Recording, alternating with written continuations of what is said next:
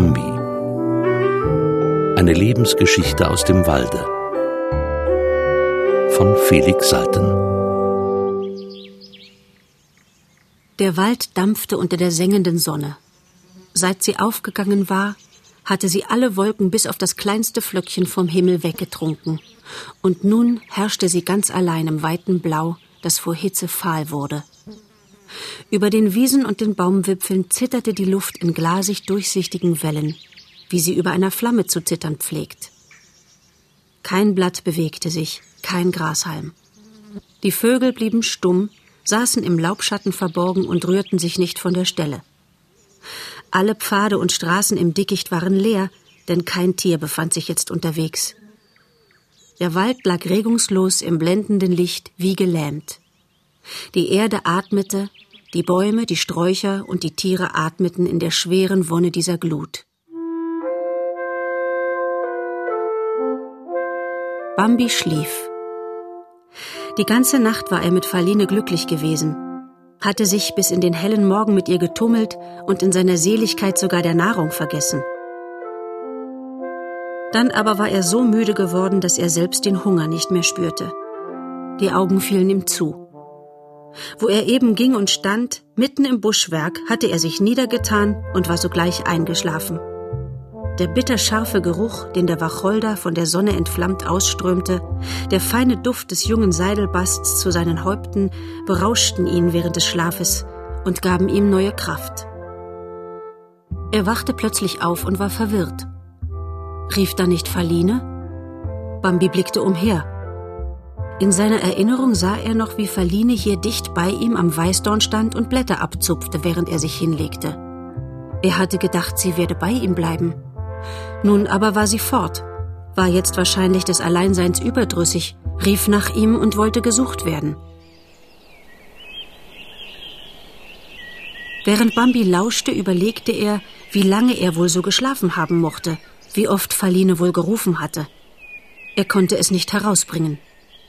Der Kopf war ihm noch ganz dämmerig von den Schleiern des Schlafes. Da rief es wieder. Bambi drehte sich mit einem Ruck nach der Seite, woher der Klang kam. Jetzt wieder. Und mit einem Male war Bambi völlig munter.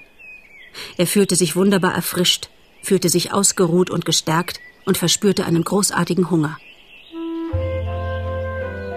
Hell tönte es wieder, fein wie leises Vogelzwitschern, sehnsüchtig und zärtlich. Komm, komm.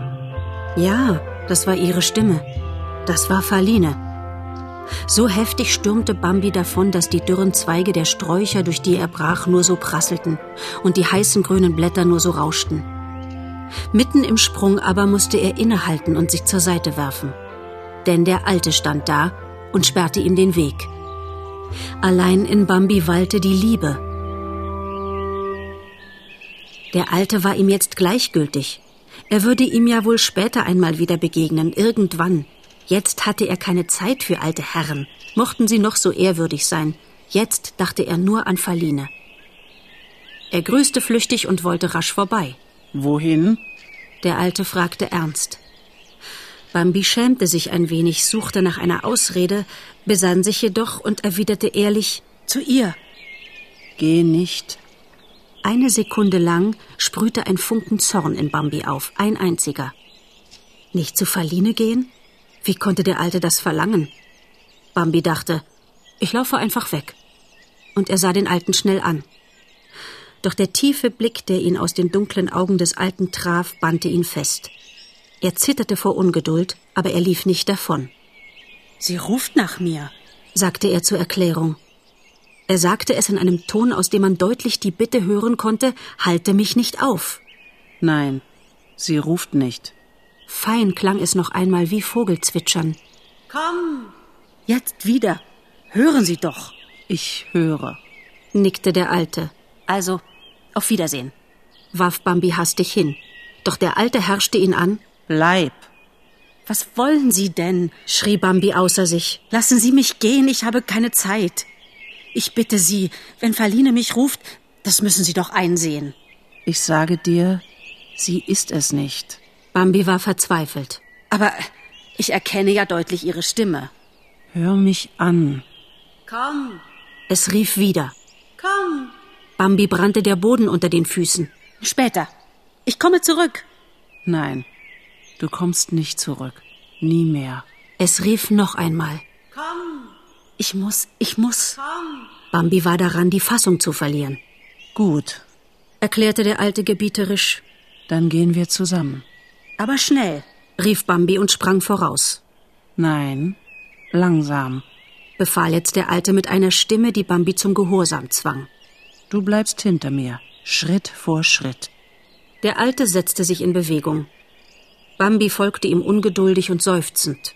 Höre, wie oft es auch rufen mag, rühre dich nicht von meiner Seite. Wenn es Faline ist, dann werden wir noch früh genug bei ihr sein. Aber es ist nicht Faline. Lass dich nicht hinreißen. Alles hängt davon ab, ob du mir jetzt vertraust oder nicht. Bambi wagte gar keinen Widerspruch und ergab sich stumm. Der Alte schritt langsam voraus und Bambi folgte. Oh, wie der Alte sich aufs Gehen verstand. Kein Laut rührte sich unter den Schalen seiner Füße, kein Blatt regte sich, kein Zweig knackte. Dabei schlüpfte der Alte durch dichtes Gebüsch, schlich durch das Gitter uralter Sträucher. Bambi musste staunen, musste trotz seiner fiebernden Ungeduld bewundern. Er hätte nie gedacht, dass man so gehen könne. Es rief wieder und wieder. Der Alte blieb stehen, lauschte und nickte mit dem Kopfe. Bambi stand dabei, geschüttelt von Sehnsucht, gequält vom Zwang und begriff gar nichts. Einige Male blieb der Alte stehen, ohne dass es gerufen hätte, warf das Haupt empor, lauschte und nickte. Bambi hörte nichts. Der Alte wandte sich von der Richtung ab, aus der das Rufen kam. Er machte einen Bogen. Bambi war wütend darüber. Es rief und rief. Endlich kamen sie näher, noch näher, ganz nahe. Der Alte flüsterte, Was du jetzt auch sehen wirst, rühr dich nicht. Hörst du? Achte auf alles, was ich tue und verhalte dich genau so wie ich. Vorsicht und verliere die Fassung nicht. Noch ein paar Schritte, da schlug plötzlich jene scharfe, aufregende Witterung, die Bambi so gut kannte, voll um seine Nase. Er bekam so viel davon zu schlucken, dass er beinahe aufgeschrien hätte. Wie angenagelt blieb er stehen. Das Herz schlug ihm augenblicklich bis in den Hals. Der Alte stand gelassen neben ihm. Seine Augen gaben ihm die Richtung. Dort. Dort aber stand er. Ganz nahe stand er dort, an den Stamm einer Eiche gedrückt, von Haselbüschen gedeckt, und dabei rief es leise Komm, komm. Man sah nur seinen Rücken, sah sein Gesicht nur undeutlich, wenn er den Kopf ein wenig zur Seite drehte. Bambi war so vollkommen verwirrt, war so erschüttert, dass er erst nach und nach begriff, er stand dort, und er war es, der Verlinens Stimme vortäuschte. Er war es, der flötete Komm, komm. Das bleiche Grauen rann Bambi durch alle Glieder. Der Fluchtgedanke zuckte aus seinem Herzen hervor und zerrte an ihm. Still sein. flüsterte der Alte schnell und gebieterisch, als wolle er einem Ausbruch des Schreckens vorbeugen. Und Bambi hielt mühsam an sich. Der Alte sah ihn an, zuerst ein wenig spöttisch, wie Bambi trotz seinem Zustand zu bemerken glaubte. Dann aber gleich wieder voll Ernst und Güte. Bambi spähte mit blinzelnden Augen hinüber, dorthin, wo er stand, und fühlte, dass er diese entsetzliche Nähe nicht länger mehr ertragen könne. Als hätte der Alte diesen Gedanken erraten, raunte er ihm zu Gehen wir. und wandte sich fort. Behutsam schlichen sie davon. Der Alte in wunderlichen Zickzackwegen, deren Zweck Bambi nicht begriff. Er folgte diesen langsamen Schritten auch jetzt nur mit mühsam beherrschter Ungeduld.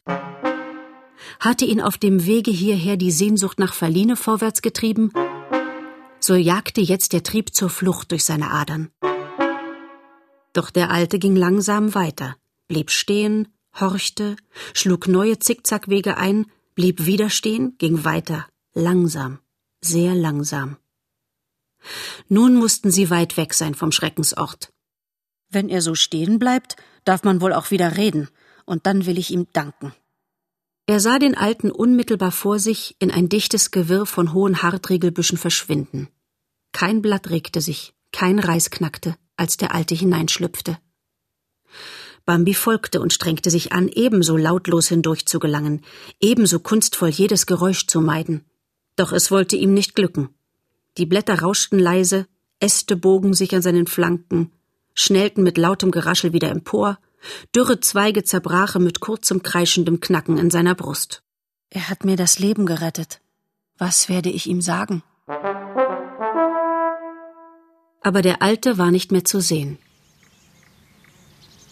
Bambi trat ganz langsam aus dem Busch heraus, hatte eine Wildnis von gelbblühenden Goldruten vor sich, hob das Haupt und blickte umher. Kein Halm bebte, soweit er sehen konnte. Er war allein. Von jedem Zwang befreit, riss ihn jetzt der Trieb zur Flucht augenblicklich mit sich fort. Unter seinen hohen Sätzen teilten sich die Goldruten mit breitem Zischen wie unter dem Schnitt der Sense. Nach langem Umherirren traf er Faline. Er war atemlos, er war ermüdet, er war glücklich und tief bewegt. Ich bitte dich, Geliebte, ich bitte dich, rufe mich nicht, wenn wir getrennt sind. Rufe mich nie wieder. Wir wollen einander suchen, bis wir uns finden, aber ich bitte dich, rufe nicht nach mir, denn ich kann deiner Stimme nicht widerstehen.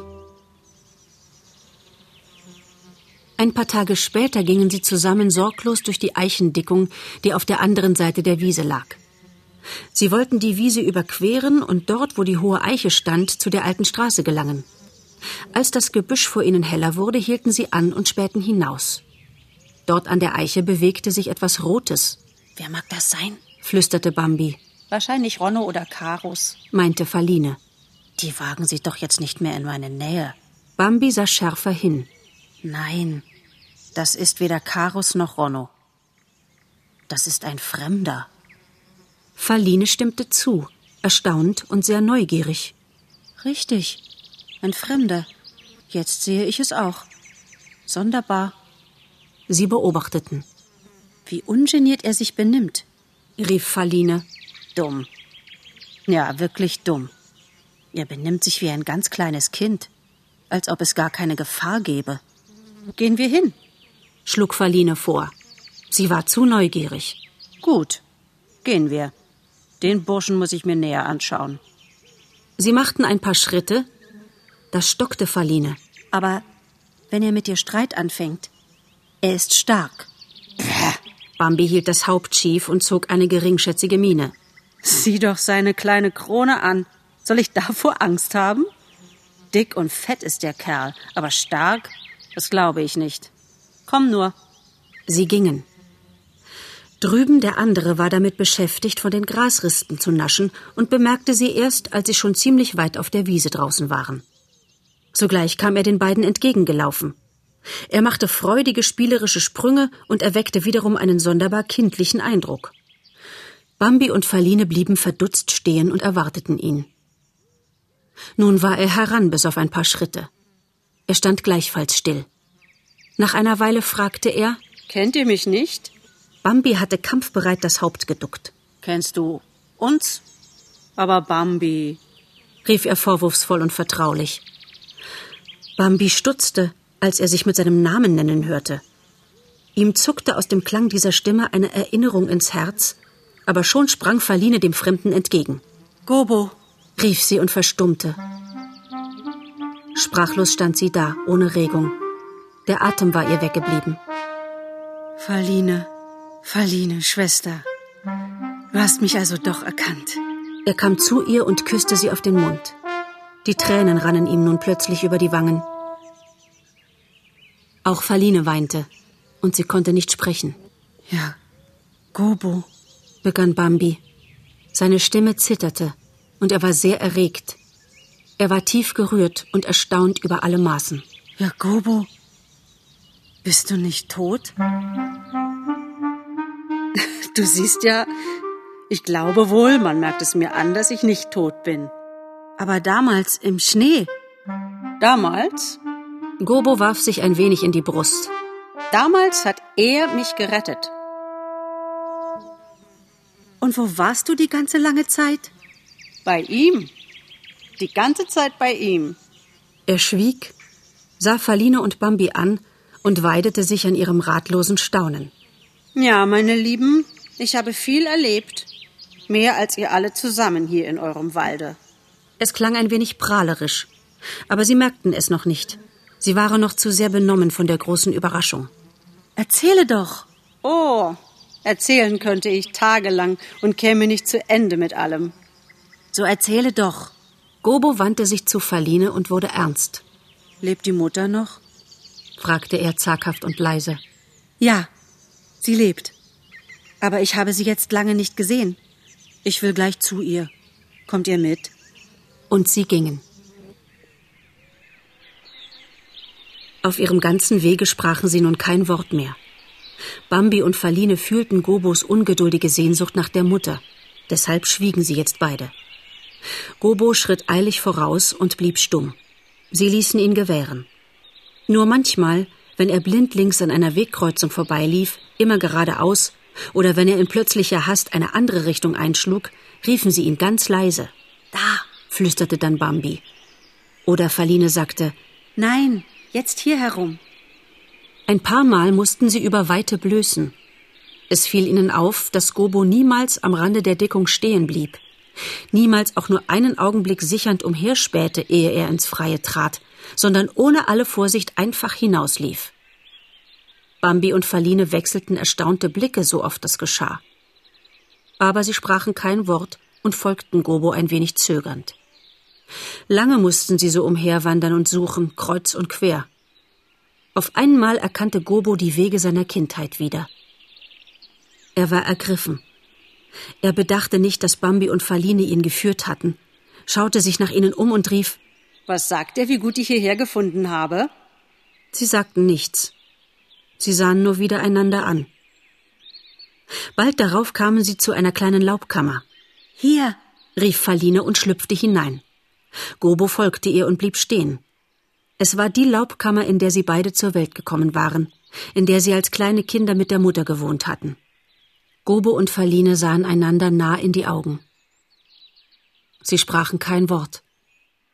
Faline küsste den Bruder leise auf den Mund, dann eilten sie weiter. Sie gingen wohl noch eine Stunde hin und her. Die Sonne schien immer heller und heller durch die Zweige, der Wald wurde stiller und stiller. Es war Zeit zu ruhen, aber Gobo fühlte sich nicht müde.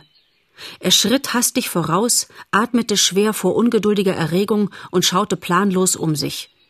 Er zuckte zusammen, wenn ein Wiesel unter ihm durch die Grasbüschel hinwischte. Er trat beinahe auf die Fasanen, die sich eng an den Boden drückten, doch wenn sie mit lautem Flügelknattern und scheltend vor ihm aufflogen, erschrak er heftig. Bambi wunderte sich, wie fremd und blind Gobo einherging. Gobo hielt inne und wandte sich zu den beiden. Nicht zu finden, stieß er verzweifelt hervor. Faline beruhigte ihn. Gleich, gleich, Gobo. Sie sah ihn an. Er hatte wieder das mutlose Gesicht, das sie so gut kannte. Sollen wir rufen? Sollen wir wieder rufen, wie früher, als wir noch Kinder waren? Bambi aber ging weiter. Nur ein paar Schritte. Da erblickte er Tante Ena. Sie hatte sich schon zur Ruhe niedergetan und lag still im Schatten eines Haselbusches, ganz nahe. Endlich, sagte er vor sich hin. Im selben Augenblick kamen auch Gobo und Faline. Sie standen alle drei nebeneinander und sahen zu Ena hinüber. Die hatte still das Haupt gehoben und schaute ihnen schläfrig entgegen. Gobo tat ein paar zögernde Schritte und rief leise Mutter. Wie von einem Donnerschlag emporgerissen war jetzt die Liegende auf ihren Beinen und stand wie festgemauert. Gobo sprang rasch zu ihr. Mutter, begann er wieder, wollte sprechen, konnte aber kein Wort hervorbringen. Die Mutter sah ihm nahe in die Augen. Ihr starres Dastehen begann sich zu lösen. Sie zitterte so, dass es ihr Welle um Welle über Schultern und Rücken lief. Sie fragte nicht, Sie verlangte nicht nach einer Erklärung, nicht nach Erzählung. Langsam küsste sie Gobo auf den Mund, küsste seine Wangen, seinen Hals, unablässig wusch sie ihn mit ihren Küssen, wie einst in der Stunde, in der sie ihn geboren hatte. Bambi und Faline, waren weggegangen.